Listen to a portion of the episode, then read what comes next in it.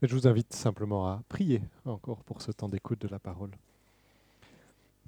Mais Seigneur, nous avons chanté que ta grâce et ta paix soient répandues sur nos cœurs. Et nous te prions encore que ce soit le cas dans ce moment où nous nous mettons à l'écoute de ta parole. Seigneur, véritablement, touche-nous, transforme-nous, continue à nous édifier en toi, Seigneur, et que toute la gloire te revienne. Au nom de Jésus.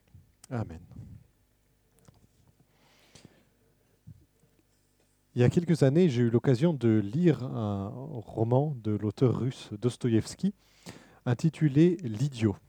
Je ne sais pas si certains d'entre vous ont déjà eu l'occasion de lire ce livre.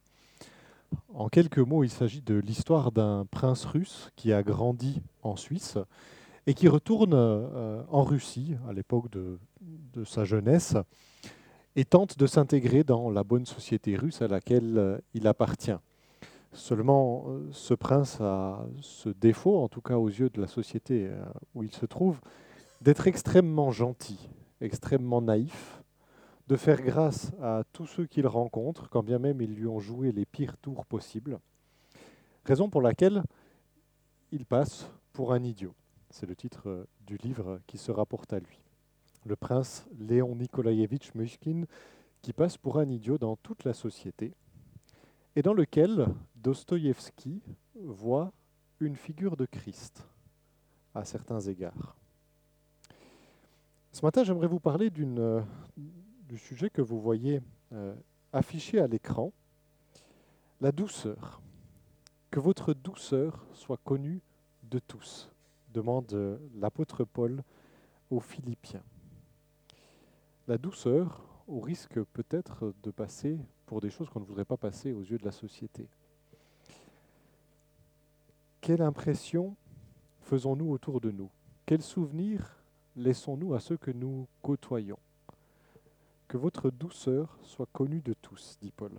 Je vous invite à méditer cette parole en lisant aussi les versets qui se trouvent autour, que nous méditerons donc au prisme de ce verset. Je vais lire donc Philippiens 4, les versets 4 à 9. Il faut que je l'allume. Ça marche mieux comme ça. Voilà.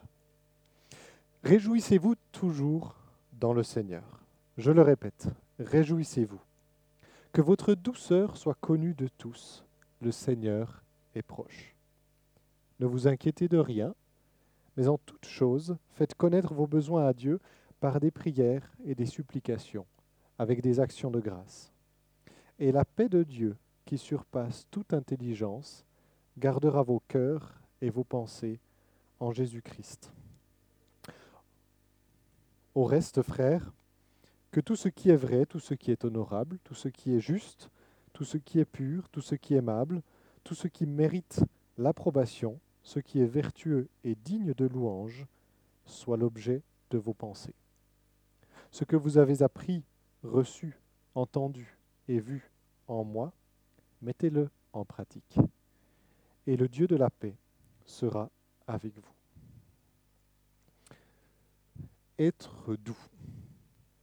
La notion de douceur est très présente dans l'Écriture. Et j'aimerais du coup en dire quelques mots autour de ce texte. Que votre douceur soit connue de tous, nous dit Paul. Mais qu'est-ce que la douceur? Si vous deviez la définir ici maintenant, qu'est-ce que vous diriez?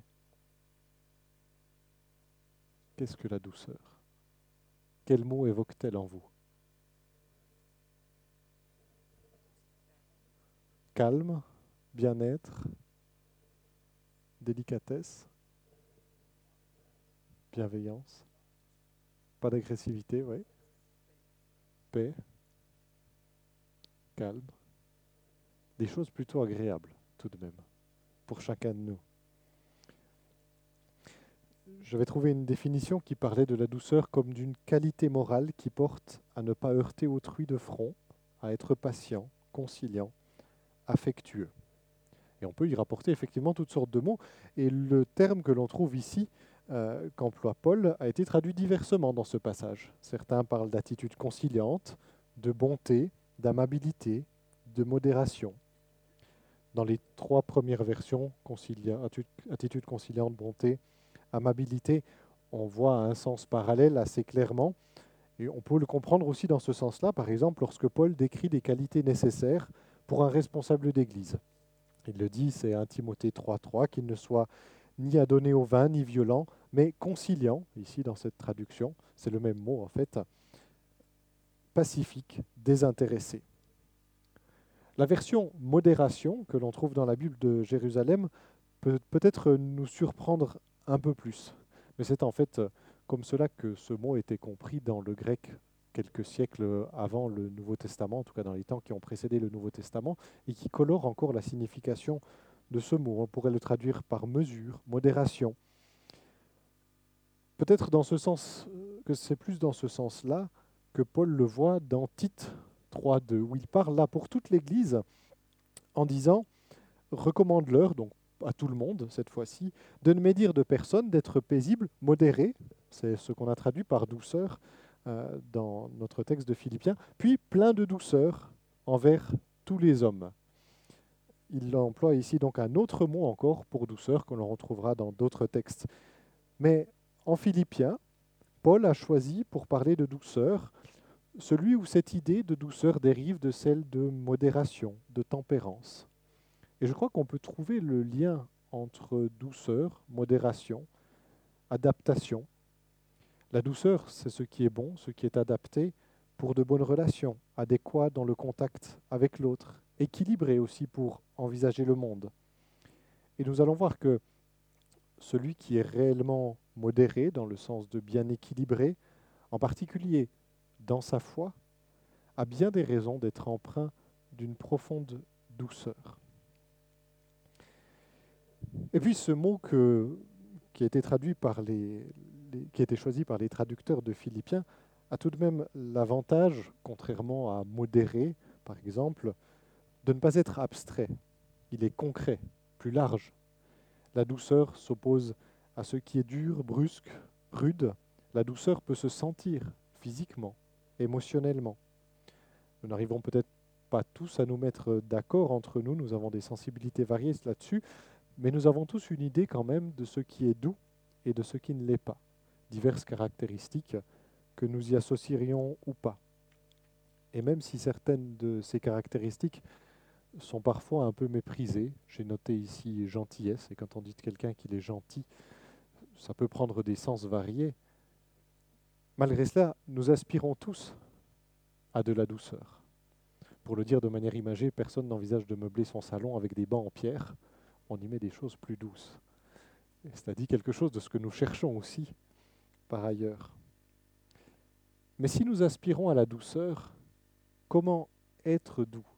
Parce qu'il nous faut bien commencer par nous, si nous voulons que le monde autour de nous soit plus doux. Il nous est facile peut-être de repérer le manque de douceur chez les autres, mais c'est chez nous que nous arriverons à faire des progrès le plus.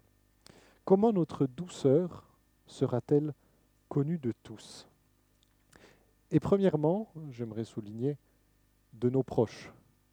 Parce que il pourrait être relativement facile que notre douceur soit globalement connue de tous, sauf de notre mari ou de notre femme, par exemple, ou de nos enfants. Le dimanche matin, la plupart des gens ont l'air relativement aimables. La semaine, je sais que dans chaque foyer, le mien compris, ça peut se gâter. Que notre douceur soit connue de tous, et au premier chef, des plus proches de nous. Comment le faire? Alors, on pourrait se dire, on va faire des efforts. On va essayer de parler plus doucement, d'être plus gentil, etc. Mais il faut bien avouer que ça ne nous mènera peut-être pas très loin et que nos efforts en la matière se révèlent parfois vains. Pas si facile d'être doux dans certaines situations que l'on rencontre euh, au quotidien. Mais notre foi recèle des trésors qui peuvent, eux, nous rendre doux.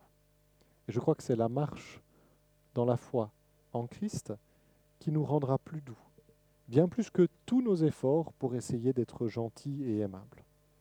Alors vous imaginez bien qu'il y aurait beaucoup de choses à dire sur ce sujet, mais je vous propose simplement de glaner quelques éléments dans les versets qui entourent Philippiens 4, 5, pour en tirer quatre pistes. Pour être réellement doux, nous serons des doux joyeux, Réjouissez-vous toujours dans le Seigneur. Je le répète, réjouissez-vous, dit Paul. Cette joie dans le Seigneur à laquelle il exhorte les Philippiens, c'est la joie de tout ce que le Seigneur a fait pour nous.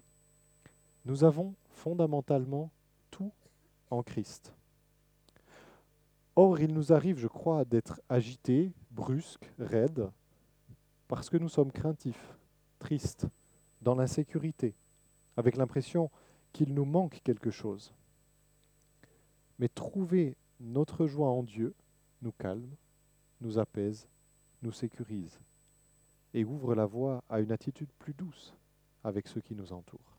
D'autant plus que si nous trouvons notre joie en Christ, cela implique que nous avons reçu, accepté son œuvre pour nous et que nous savons que si nous avons la vie, si nous avons quoi que ce soit dans ce monde, si nous avons une place quelconque, ce n'est que par grâce. Et cela fait une grande différence dans nos relations avec les autres, dans notre indulgence à leur égard, dans le regard que nous portons sur eux. Si votre joie est en vous-même, alors oui, vous avez intérêt à être dur, pour protéger ce que vous avez, ce que vous avez accompli, ce que vous avez réussi, ce qui fait votre joie. Mais si votre joie est en Christ, personne ne peut vous l'enlever, et nous n'avons pas besoin de la barricader derrière des murailles de dureté. Pour être réellement doux, nous serons aussi des doux priants. Ne vous inquiétez de rien, mais en toute chose, faites connaître vos besoins à Dieu par des prières et des supplications, avec des actions de grâce. Et la paix de Dieu qui surpasse toute intelligence gardera vos cœurs et vos pensées en Jésus-Christ. Notre joie est en Christ, du moins nous essayons de placer notre joie en Christ, mais nous n'échappons pas aux inquiétudes. Là aussi, elles peuvent nous rendre inquiets, amers, durs, à fleur de peau. Je sais bien que lorsque mon épouse me partage l'une ou l'autre préoccupation qu'elle peut avoir, s'il m'arrive par moment de repousser durement cette préoccupation, de vouloir euh, mettre ça ailleurs quelque part, c'est parce que cela vient s'ajouter chez moi à d'autres choses. Et je ressens comme un trop-plein. Cela me dépasse. Je ne sais pas comment répondre à tout cela. Il paraît parfois plus facile de se blinder contre un problème que de prendre son courage à deux mains, de laisser l'espace pour le vivre, l'affronter peut-être. Mais la prière nous aide en la matière. Nous pouvons remettre toute chose entre les mains de notre Dieu. Nos problèmes, si grands soient-ils pour nous, ne sont pas hors de sa portée. Et peut-être que telle ou telle inquiétude me dépasse, me stresse, mais tout cela peut être remis à Dieu. Nous n'avons pas besoin de nous raidir pour ne pas voir les choses. Faites connaître vos besoins à Dieu, dit-il. Reposez-vous en lui. Faites-le avec action de grâce aussi dans ce passage, parce qu'il a déjà tant donné et qu'il donnera encore. Et nous avons au verset 7 cette promesse extraordinaire d'une paix qui surpasse toute intelligence. Certainement par la profondeur qu'elle peut développer en nous, mais aussi parce que elle ne dépend pas des circonstances, cette paix. Elle ne découle pas de l'absence de problème. Alors oui, la prière est un effort, il nous faut y revenir, prendre le temps, développer ce réflexe de nous y arrêter. Mais Dieu nous aide là aussi, je crois. Apprends-nous à prier, Seigneur.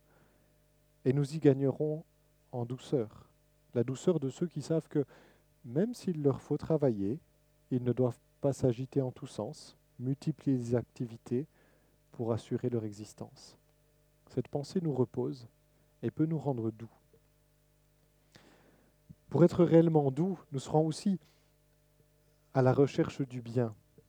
Au reste, frères et sœurs, bien sûr, que tout ce qui est vrai, tout ce qui est honorable, tout ce qui est juste, tout ce qui est pur, tout ce qui est aimable, tout ce qui mérite l'approbation, ce qui est vertueux et digne de louange, soit l'objet de vos pensées. Ça veut dire euh, rechercher le bien que, dans un premier temps, évidemment, notre douceur ne doit pas être un moyen de tromper les gens. La douceur peut parfois être euh, trompeuse, euh, être une manière d'obtenir ce que l'on veut, comme l'on veut, ou je ne sais pas quoi. La douceur véritable est subordonnée à ce qui est vrai, juste et bon. Mais plus encore, rechercher ce qui est bon, ne pas courir après toutes sortes d'autres choses, nous rendra plus doux. Cette liste de caractéristiques qu'on a dans ce verset, vrai, honorable, juste, pur, etc., est un test terrible pour certaines de nos préoccupations, certaines de nos occupations. Que se passera-t-il si nous prenons au sérieux ces paroles? Il se pourrait que notre vie soit simplifiée. Il y a des choses dans ce qui nous occupe qui ne sont simplement pas bonnes, ne nous font aucun bien, même si nous y sommes habitués. Tout à l'heure, Anthony mentionnait l'anxiété euh, que peuvent produire en nous les médias, les informations. Et peut-être que vous, êtes comme moi, mais on a tendance à y revenir compulsivement. On retourne voir les informations, regarder le journal, écouter la radio, voir ce qui se passe ici ou là. Alors que rien ne nous y oblige. Je ne prêche pas ici pour euh, se couper du monde et ne rien écouter de ce qui se passe, mais une fois par semaine, a priori, suffirait très largement à savoir ce qu'il faut savoir, à moins que vous ayez un métier en particulier lié avec ceci ou cela. Nous y revenons sans cesse et nous nous stressons, nous nous agitons pour ces choses. Et puis, notre monde s'habitue à beaucoup de choses qui ne nous font aucun bien je vois d'ici ceux qui continuent à, courir à, Walibi, qui nous assomment de ces pubs depuis, euh, depuis déjà quelques semaines. Après quoi court-on dans ce monde lorsque l'on se rend là, en cette période en particulier? Après quoi nous courons-nous? La vraie douceur n'est pas naïve. La joie et la paix qu'elle trouve en Dieu lui permet de porter un regard lucide sur les choses et de se détacher de ce qui ne lui fait pas de bien. Et par là même, elle peut grandir, cette douceur. Si nous nous détachons de certaines habitudes qui ne cadrent pas vraiment avec ce que Paul dit dans ce verset, et chaque fois qu'on relit ce texte, je pense que ça donne matière à réfléchir, je crois que nous aurons plus de place pour penser à ce qui est juste et bon, plus de place pour être réellement attentif à l'autre, à son écoute, plus de place tout simplement pour être doux. Posons-nous des limites et dirigeons-nous vers ce qui est bon. Être doux ne signifie pas tout accepter, car cela créerait bien trop de problèmes en nous. Pour être réellement doux, c'est le dernier verset de ce texte, nous serons aussi des doux bien accompagnés, bien entouré. Ce que vous avez appris, dit Paul, reçu, entendu et vu en moi, mettez-le en pratique. Et le Dieu de la paix sera avec vous.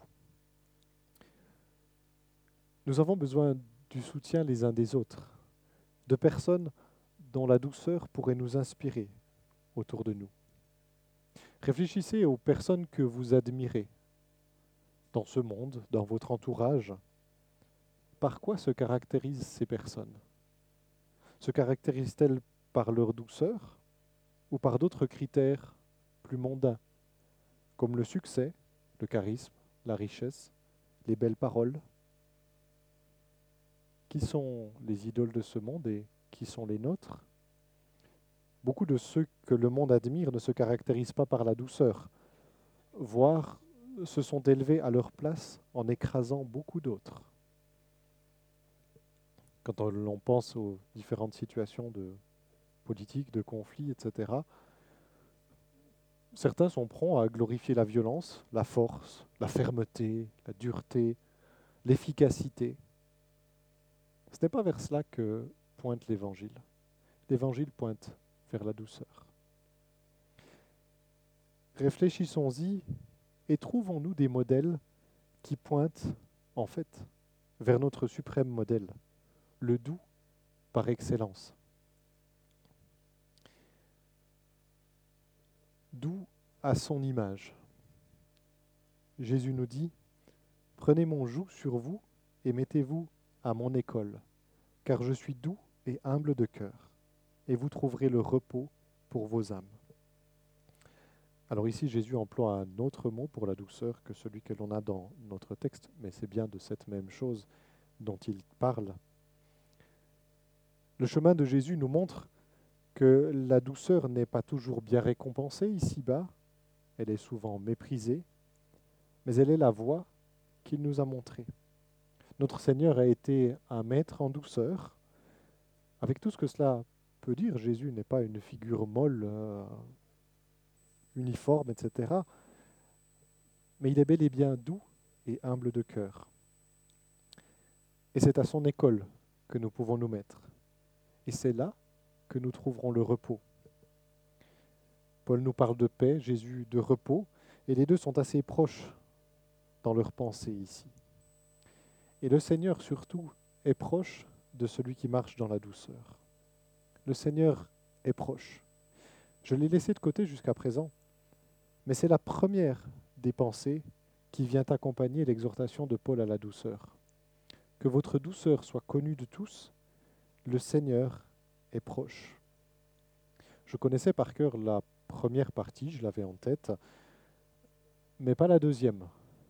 Et pourtant, elle est fondamentale pour ce verset. Le Seigneur est proche. Il est proche pour nous secourir. Il est proche pour rétablir la justice. Il est proche pour nous donner la vie. Et le Seigneur revient bientôt. C'est lui qui assure notre existence. Sans cela, nous ne pourrions pas être doux. C'est parce que le Seigneur est proche que nous pouvons être doux, que nous pouvons nous, nous engager sur ce chemin. Doux à son image donc, en fondant notre joie en Christ, en confiant nos inquiétudes à notre Père, en orientant nos pas vers ce qui est bon, en nous éloignant de ce qui est mal, et en choisissant les bons modèles à l'image du Christ. Tout cela qui nous permettra de recevoir la paix du Dieu qui est proche. Chacune de ces choses renforceront notre douceur. Je ne sais pas si vous estimez être particulièrement doux ou dur. Je pense qu'on a tous du chemin à faire en la matière. Ces choses renforceront notre douceur et la douceur que nous apprendrons renforcera aussi ces choses. Parce que oui, Dieu est proche, mais par notre dureté, par notre agitation, nous faisons obstacle à nous rendre compte de sa présence et à être à son écoute. Nous nous agitons pour toutes sortes de choses qui nous éloignent de ce qui est essentiel. Et en repensant à, enfin, préparant cette prédication, réfléchissant à ce sujet, j'étais surpris par moi-même. Je pense que tous ceux d'entre nous qui ont des enfants pourraient dire que leurs enfants sont une priorité essentielle dans leur vie, à qui ils veulent consacrer du temps, dont ils veulent prendre soin. Et nous nous retrouvons parfois à être durs avec eux parce qu'ils se trouvent sur le chemin d'autres préoccupations, parce qu'ils nous ralentissent, parce que ceci, etc., ceci ou cela. Qu'est-ce qui est essentiel? Comment voulons-nous agir auprès de ceux qui sont proches de nous? Mais la douceur que nous apprendrons auprès du Seigneur peut être un témoignage réel de sa présence. Sa présence est la bonne raison pour laquelle nous pouvons être doux. Ce chemin que propose euh, l'apôtre Paul, que votre douceur soit connue de tous, n'est pas forcément ce qui impressionnera le plus le monde ou ceux qui jouent au grand dans ce monde.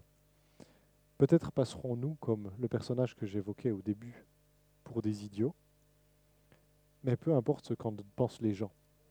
C'est ce que notre Seigneur nous demande et c'est ce qui peut réellement transformer notre monde.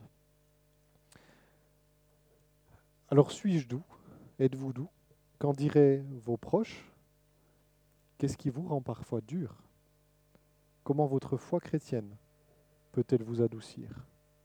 Quelle aide pourriez-vous trouver peut-être sur ce sujet? Comment les gens se sentent lorsque vous parlez, lorsque vous agissez, lorsque vous écrivez Je vous invite à prendre quelques instants en silence pour réfléchir à cela, et puis je relirai le texte pour conclure.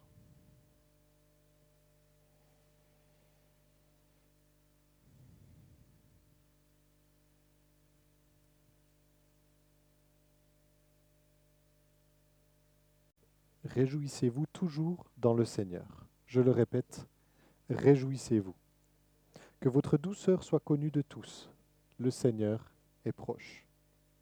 Ne vous inquiétez de rien, mais en toute chose faites connaître vos besoins à Dieu par des prières et des supplications avec des actions de grâce. Et la paix de Dieu, qui surpasse toute intelligence, gardera vos cœurs et vos pensées en Jésus-Christ. Au reste, frères, que tout ce qui est vrai, tout ce qui est honorable, tout ce qui est juste, tout ce qui est pur, tout ce qui est aimable, tout ce qui mérite l'approbation, ce qui est vertueux et digne de louange, soit l'objet de vos pensées. Ce que vous avez appris, reçu, entendu et vu en moi, mettez-le en pratique, et le Dieu de la paix sera avec vous. Que votre douceur soit connue de tous, le Seigneur est proche. Amen.